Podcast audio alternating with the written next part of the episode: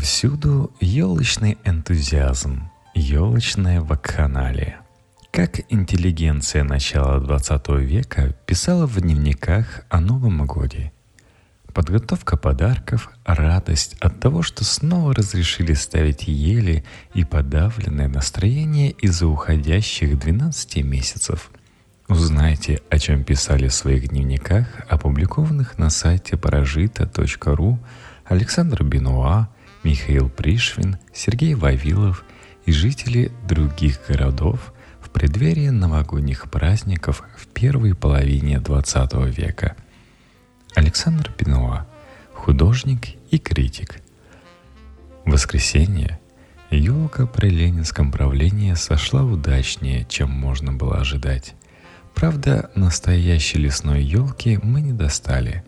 Продажу елок подвергли каким-то таксам, вследствие чего они сразу исчезли с рынка.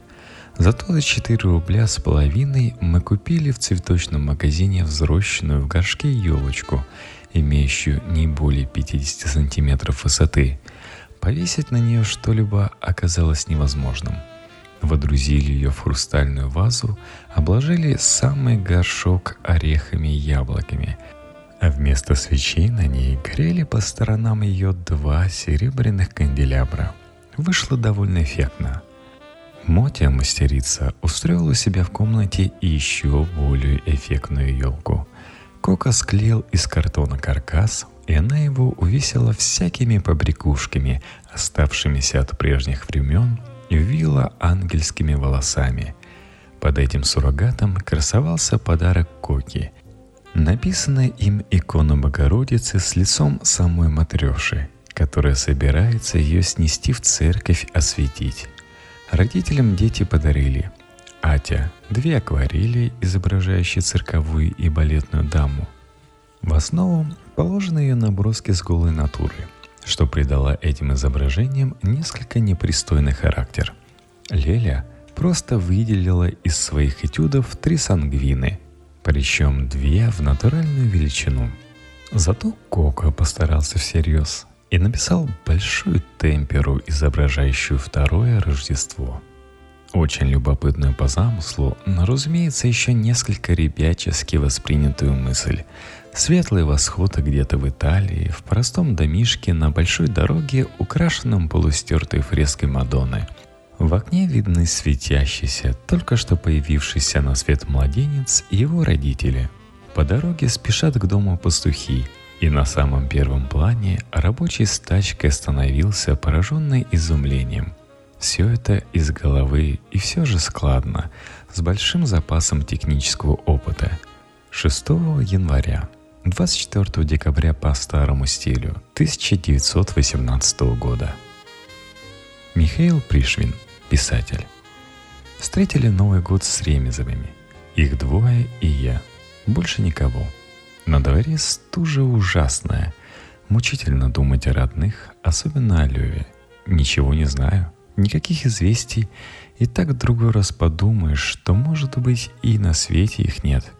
И не узнаешь. Почты нет, телеграф только даром деньги берет. Эпоха революции, но никогда еще люди не заботились так о еде, не говорили столько о пустяках. Висим над бездной, а говорим о гусе и о сахаре. За это все и держимся, вися над бездной.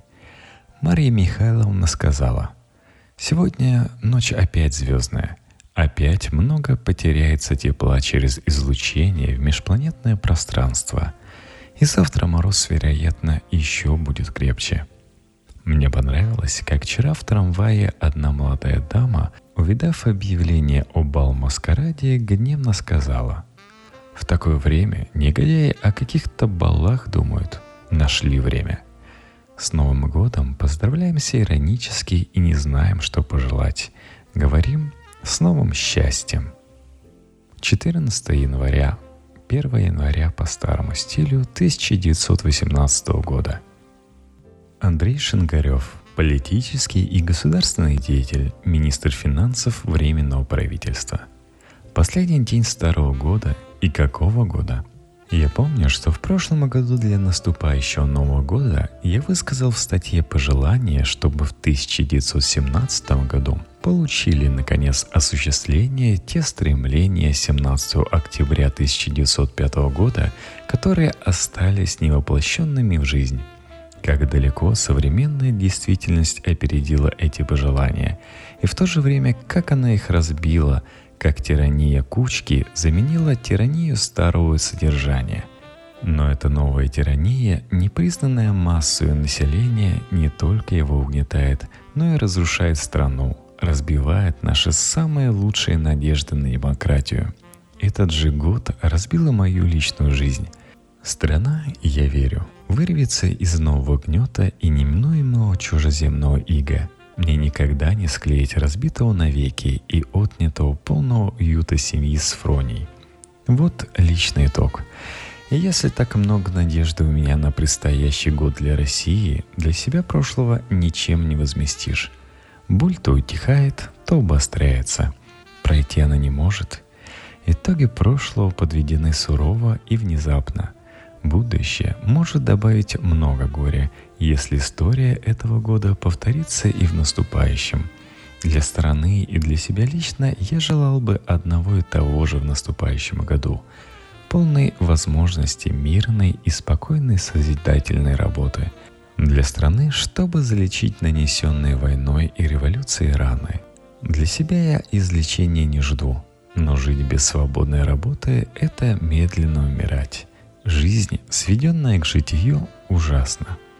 13 января, 31 декабря по старому стилю 1918 года.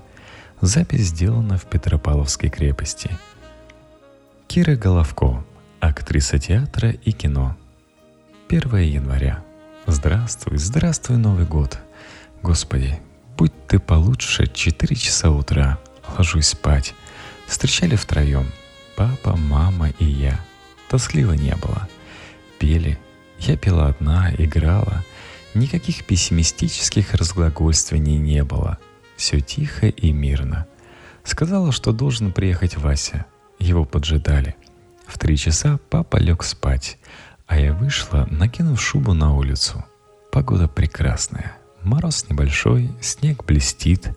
Возвращающиеся домой люди веселы – Гуляла 20 минут. До четырех часов болтали с мамой. Она все вспоминает Леопольда Леопольдовича. Интересно, выйду ли я замуж в этом году? За кого? Когда разлюблю Васю? Когда он меня разлюбит? Завтра на Половчанский пойду в сером платье. Может быть, буду кокетничать с Белокуровым. Если бы совсем прошел мой лоб, кокетничала бы обязательно – Вася сказал, что 26-го перед горячим Добронравов опять сказала ему про меня. Я увижу Добронравова, вероятно, только пятого на Яровой. А что если я скажу ему, что это вы распускаете обо мне слухи? Нехорошо. Нет, не скажу. И вообще, наплевать мне на всех. И зачем только я влюбилась? Бог с ним. У него своя жизнь, у меня своя. И должна быть своя. Винить мне некого, а любить он меня, конечно, любит. Кажется, уже хочу спать. Пойду, помогу убрать и возьму собаку. 1 января 1940 года. Сергей Вавилов, академик и президент Академии наук СССр. Ленинград, суббота, 8 часов утра. Сейчас ездил по Невскому. Огни, мороз, суетящиеся перед встречей Нового года люди – Дома елка и маленький Сережа. Тоже все повторяется. Но жизнь проходит, это хорошо. Выполнение какой-то тяжелой обязанности с каждым уходящим годом ближе к концу, к какому-то странному отдыху, вечному состоянию материи без души. Для прочих, для окружающего, для страны делал, работал. Несомненно, что-то останется нужное, если не разлетится земля – Усталость, бессмыслие, едва пишу. Механически отвечаю людям. Давно не было такого опустошения. Не зацепляюсь ни за что. Нужно внутреннее воскресение для остатка жизни. Сошел с рельс людского трафарета и пока без орбиты. 31 декабря 1949 года. Николай Устрялов, правовед, философ, политический деятель. К Новому году две радости. Одна бытовая, другая политическая. Разрешена и даже рекомендована елка. И везде, повсюду елочный энтузиазм, елочная вакханалия. В срочном, срочнейшем порядке мастерятся украшения – в детском мире за ними густые очереди. В магазинах витринах сверкают отлично убранные елки. Повсюду веселые разговоры на соответствующие темы. Прекрасно. Еще прекраснее отмена ограничений для детей лишенцев и нетрудящихся при поступлении в школу. В осуществлении памятной сталинской реплики на одном из недавних кремлевских совещаний. Сын за отца не отвечает. Да, Великая радость. Какая мудрая, дальнозоркая политика и какой радостный симптом. Революции уже нечего быть грозой, а разве что внешним врагам. Внутри страны тают последние тучки, последние облачка. Солнце социализма, да-да, солнце и да-да социализма плывет от утра к полудню – и нет сомнения, эти акты великодушия, мудрости, гуманизма еще прочнее утвердят наше великое государство, советский порядок, советскую власть. 31 декабря 1935 года. Софья Дрыжакова, жена уездного врача. И день Нового года прошел буднично, просто. Итоги когда-то подводила – Моя личная жизнь поуспокоилась и внешне, и внутренне. Я спокойно, безразличием ко всему. Вижу громадную ложь жизни, если это жизнь человечества. По радио миллионы центнеров ржи, пшеницы и очереди за хлебом. И что говорят там? Гиганты промышленности, и нельзя купить метра ситца, голов шени, гвоздика, порядочной иголки, клочка бумаги, конверта — бьющие фонтаны нефти и 3 литра на месяц, норма керосина. Такой лжи слов и цифр всяких заседаний и пленумов я не могу себе позволить верить, но другие, умные. 1 января 1934 года. Иван Серебренников, ученый, деятель Сибирского отдела Русского географического общества. Депрессия депрессией, а встреча Нового года все же должна быть проведена как следует. По слухам, на встрече всюду было полно. В русском клубе нельзя было найти ни одного свободного места. Большинство публики веселилось здесь до 5-6 часов утра. Некоторые, особенно рьяные любители встречи Нового года, пробыли в клубе даже до 10 часов утра. Было много народа из Сокольни – куда на новогоднее торжество были приглашены и мы с женой. Здесь над столом висела большая хлопушка. К 12 часам ночи раздался револьверный выстрел, хлопушка начала разворачиваться и показалось старое русское трехцветное знамя. Сокола веселились до 4 часов утра.